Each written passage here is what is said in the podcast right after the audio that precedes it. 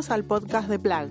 Somos Nat y Andrea, dos mujeres curiosas. Somos mamás buscando ideas que nos ayuden a vivir vidas más conectadas con nuestros hijos, descubrir cosas que nos sorprendan y aprender algo nuevo todos los días. Nos damos el lujazo de charlar con gente que admiramos y queremos compartirlo. Hoy estamos con Luz Amuchastegui.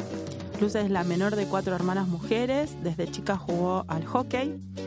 Estudió administración de empresas y en el 2010 se tiró la pileta, dejó la estabilidad de un trabajo en relación de dependencia para hacer lo que le apasiona, que es trabajar en la Fundación El Desafío. En el año 2013, el Departamento de Estado de Estados Unidos la eligió como una de las 17 mujeres líderes emergentes del mundo. Participó y es miembro de diferentes organizaciones y programas y hoy en el día a día trabaja para generar mejores condiciones para los jóvenes, no solo de aquellos que viven en situación de vulnerabilidad, sino de todos. Cree en el poder de compartir experiencias y metodologías para crecer y generar impactos positivos.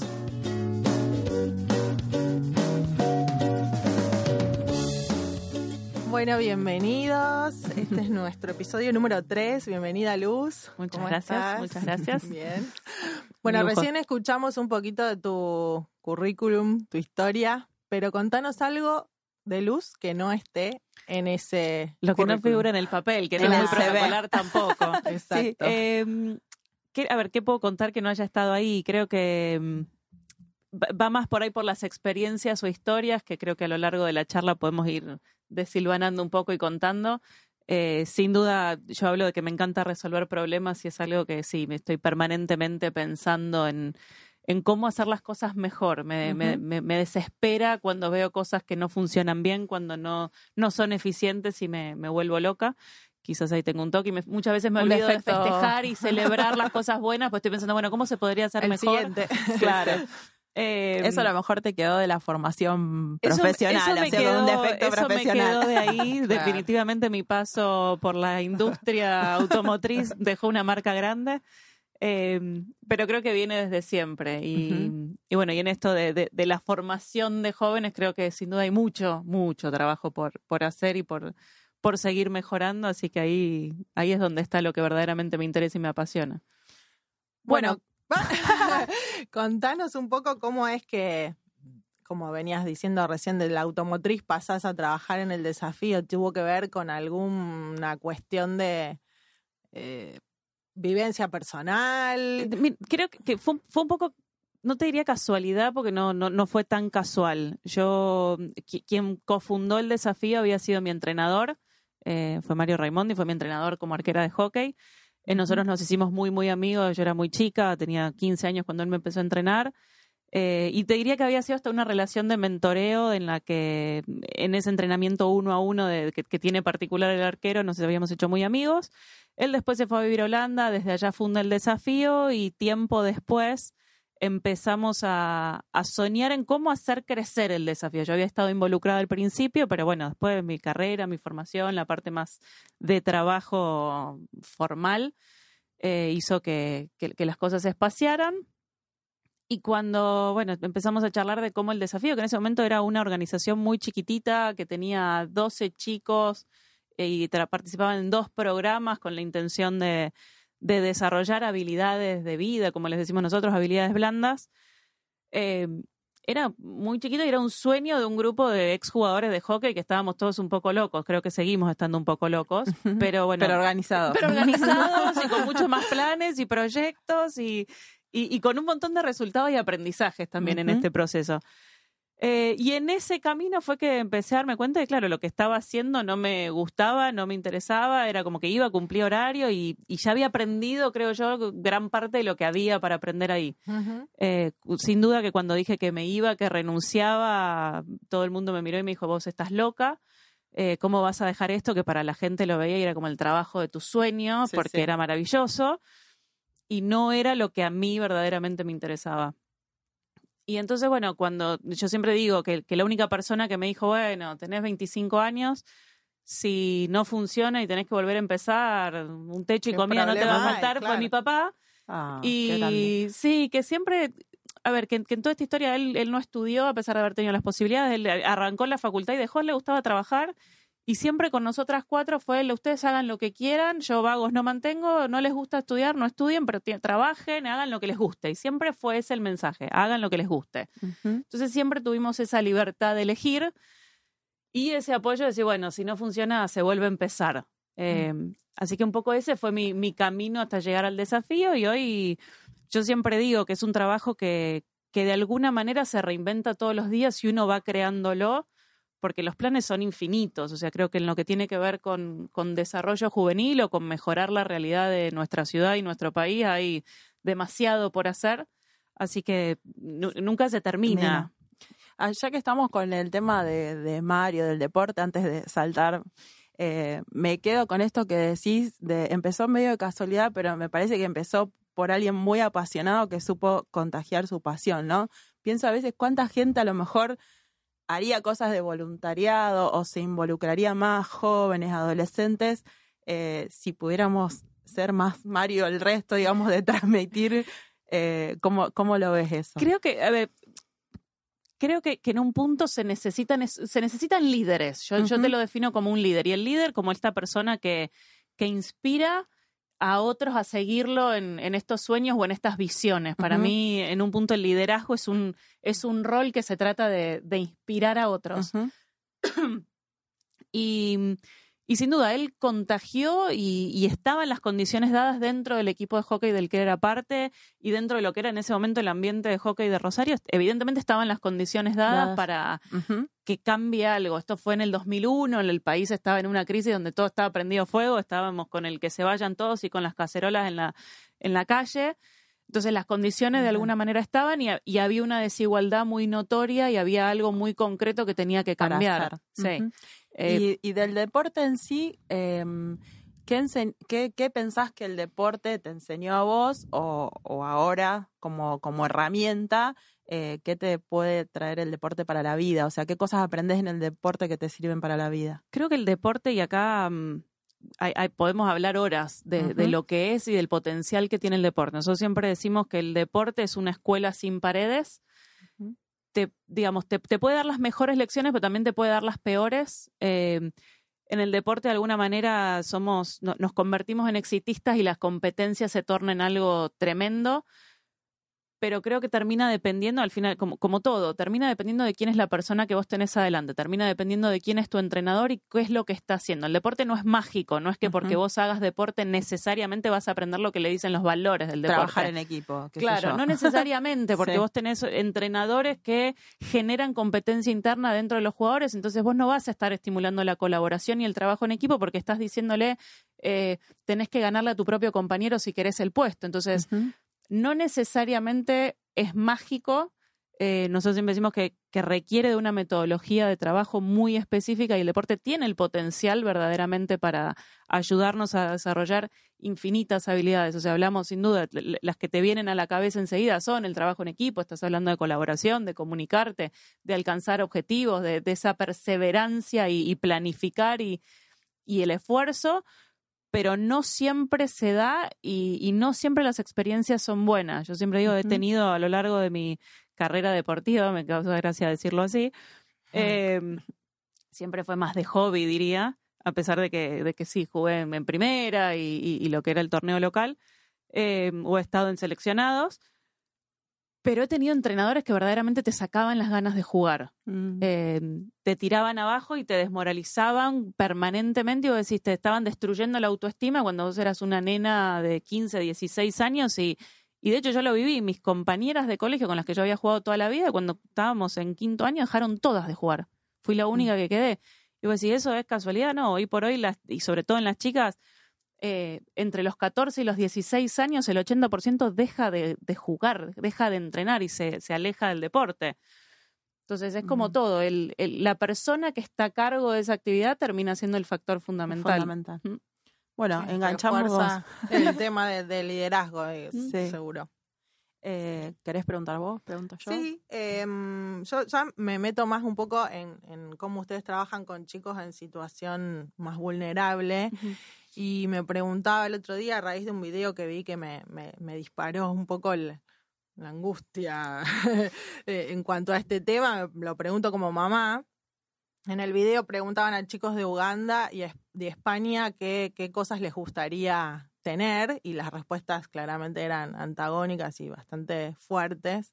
Y me pregunto esto de los chicos cuando tienen todo resuelto, entre comillas, o que viven en una situación donde no les falta nada, también entre comillas digo desde lo económico, mm. eh, porque muchas veces pasa que tienen todo resuelto desde lo económico, pero faltan otras cosas.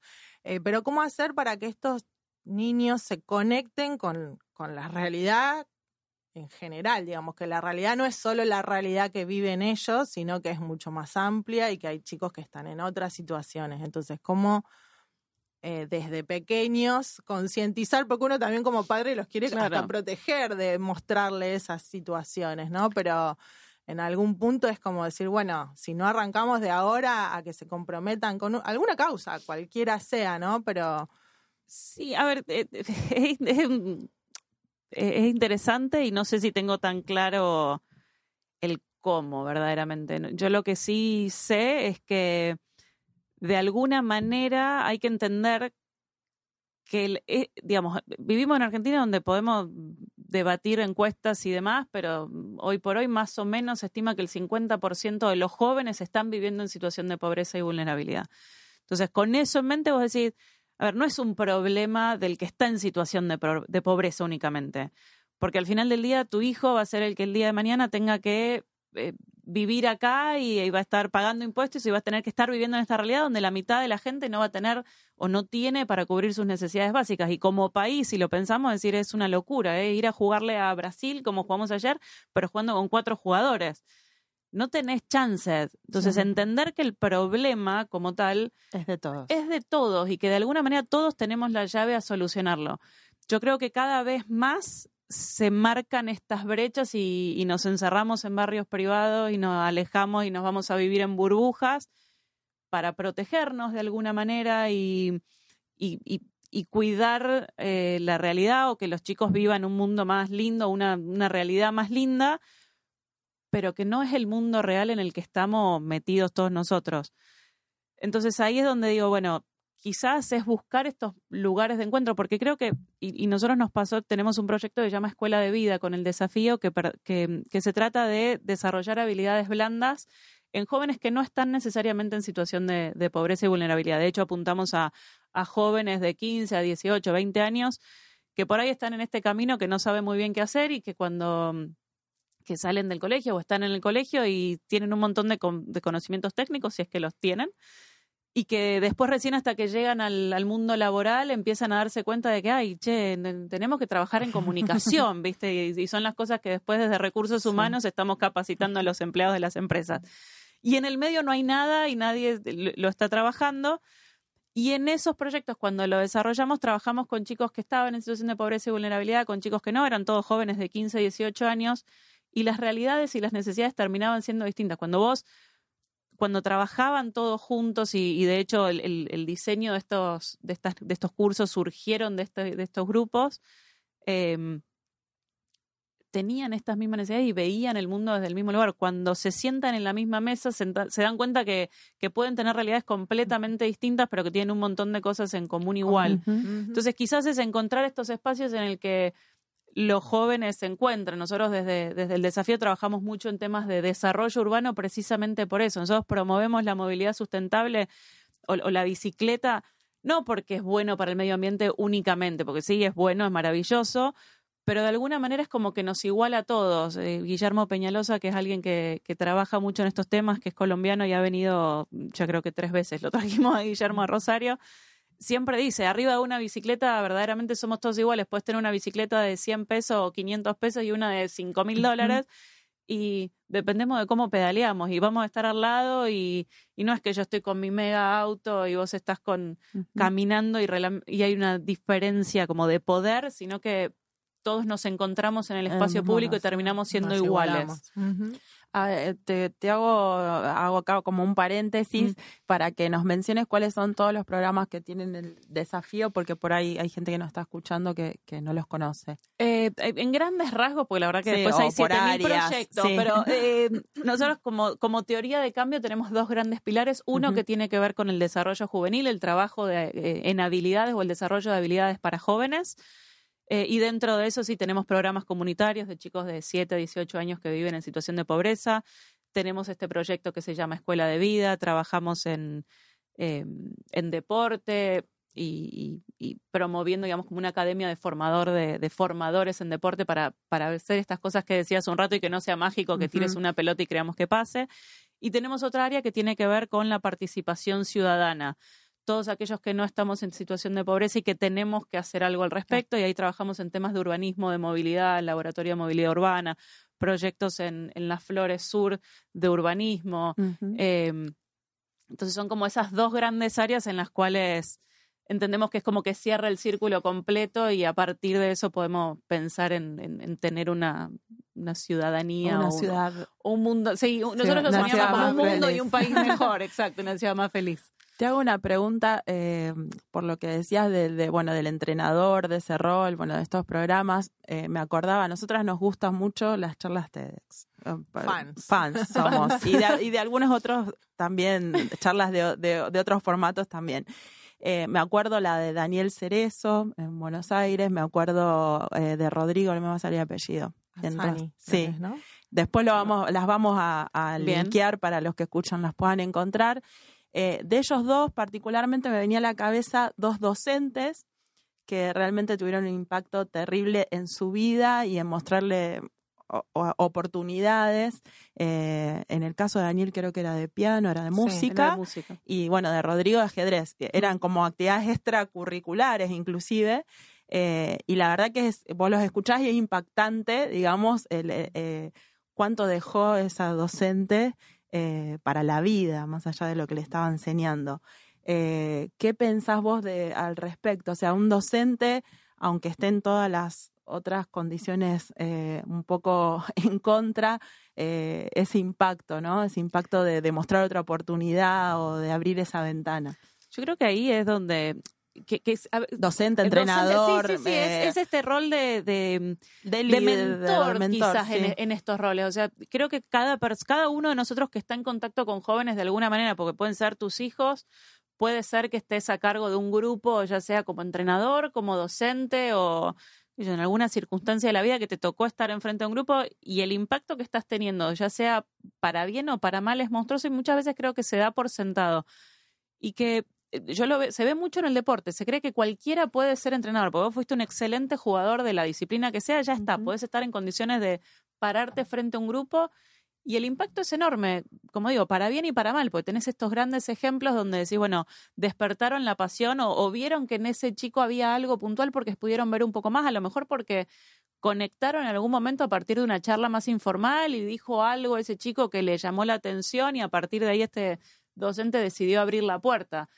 Eh, al final del día uno es como que está o, o tendría que estar pensando en, bueno, qué oportunidades hay para que este joven se desarrolle. Es como que ese chip de cualquiera de nosotros que está delante de, de jóvenes o de niños, lo deberíamos tener. Eso es lo que yo de alguna manera pienso. Eh, yo en deporte lo veo, es como que me siento muy cómodo y lo veo muy marcado desde ahí.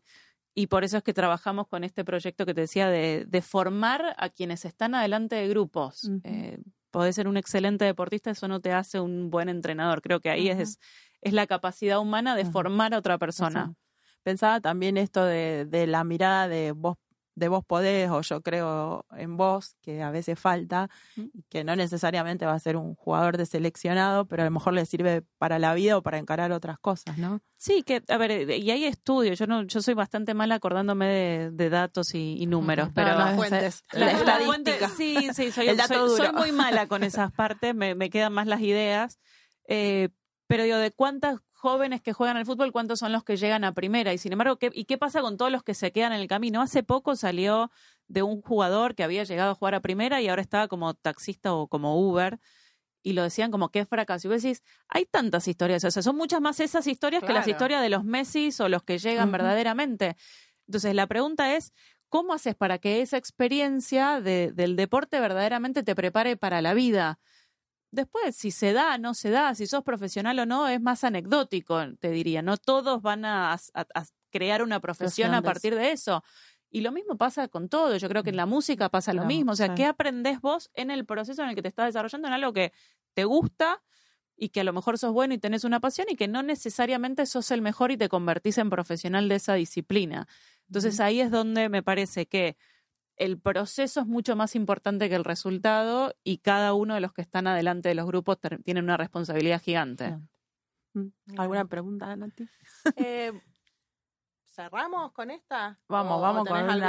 alguna- Y yo le tenés seguiría alguna- preguntando 200 cosas, pero en algún momento eh, me, me gusta todo. Sí, sí tomaría una pregunta más del tema de las habilidades blandas que Mm. ustedes están trabajando, que por ahí, bueno, del lado de la empresa se ve, se ve un montón. Eh, me interesaría saber que, mm, cómo lo trabajan, si nos puedes contar un, un poquito más Sí. del, eh, del programa, porque parece interesante también por cómo estamos viendo que viene el futuro del trabajo, bueno, todo lo que lo que es operativo, susceptible de reemplazar por, por ordenador, por inteligencia artificial lo será. Ya estamos haciendo un poco más de, no tanta futurología porque estamos muy cerca y bueno, también como padres, como docentes, preparar a nuestros a nuestros hijos, a nuestros alumnos para ese En mundo, lo que se pueda, digamos. ¿no? Creo ¿eh? Sí, a ver, a ver, lo único alcance. cierto es la incertidumbre, o sea, Sí. no tenemos idea qué es lo que va a pasar, esa es la verdad, o sea, en los últimos 10 años se vieron más cambios que en los últimos 500 seguramente en cómo las cosas se desarrollaron.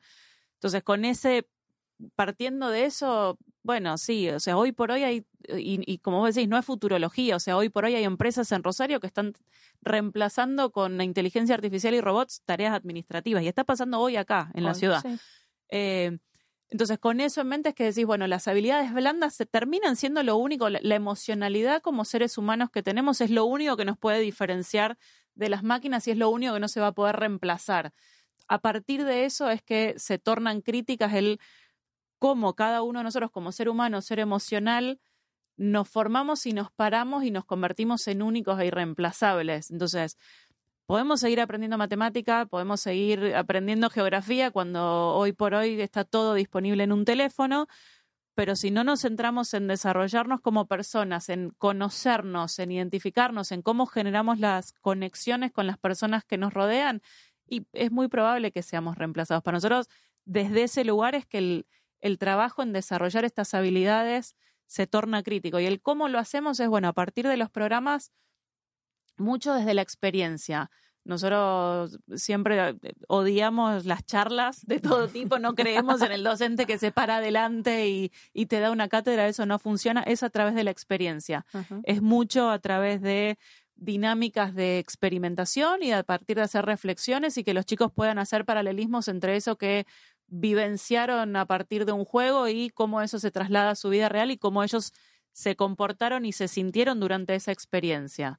Entonces, esa es nuestra metodología Genial. siempre eh, para Es un- trabajarlas. eh, re- eh, ahí firmamos, coincidimos Sí, sí, sí. y también es un desafío para, para los docentes, para los que diseñan programas, no hacer una exposición académica de los temas y armar estas experiencias, digamos, desde lo pedagógico, que, que sean Que los atraviesen vivenciadas. más. sí. Es Claro. que si no es como que están ahí, no están los chicos. O sea, si, si vos le estás hablando una hora ahí, llega un punto donde se fueron. O sea, pueden estar sentados porque serán, digamos, correcto, políticamente correctos y te están, y no te van a faltar el respeto, pero se fueron. Los adultos no también está. nos vamos, ¿eh? Sí, Sí, los re- Es sí. que está- tiene que ver también con, Sí. con el contexto en el que vivimos, que estamos hiperestimulados con un montón de cosas, entonces eso, o sea, también va cambiando el, el soporte que uno tiene que usar para lograr esa conexión, si no es Ni hablar. Pero a ver, yo, yo también pienso, digo, en, en mi época de colegio, yo al día de hoy me acuerdo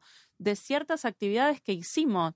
Yo no me olvido, mamá, una vez construimos una ciudad entera con cajita de remedio y la maqueta Ah. típica, y que después la profesora dijo, bueno, ahora pueden- habíamos trabajado en equipo, ahora pueden ir y destruir las ciudades de los demás. Claro, fue re violento.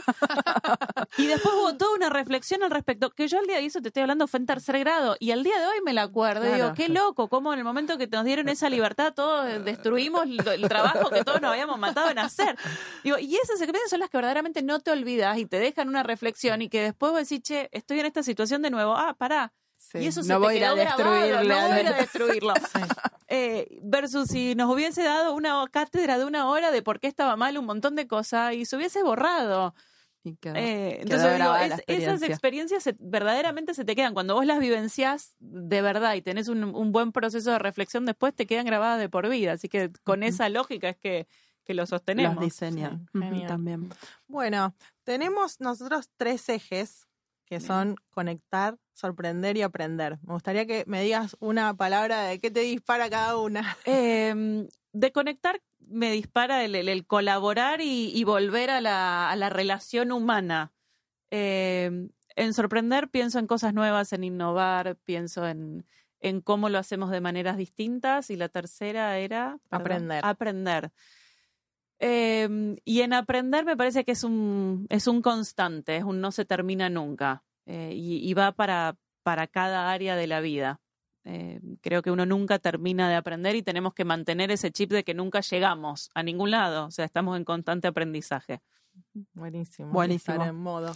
Muchas gracias, Luz. Un Gracias. placer tenerte. Muchas Gracias. gracias a ustedes por la invitación, la verdad que me encantó. Bueno, vamos a compartir también eh, cómo encontrar el desafío y así están en contacto y pueden saber más de los Y programas de cómo se ustedes. pueden involucrar las personas. Después dejamos todos los links. Dale, muchísimas gracias. Gracias.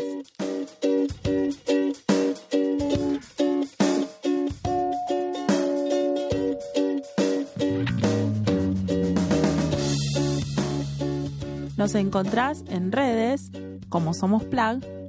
En Instagram, Facebook, Spotify y YouTube. Estemos conectados.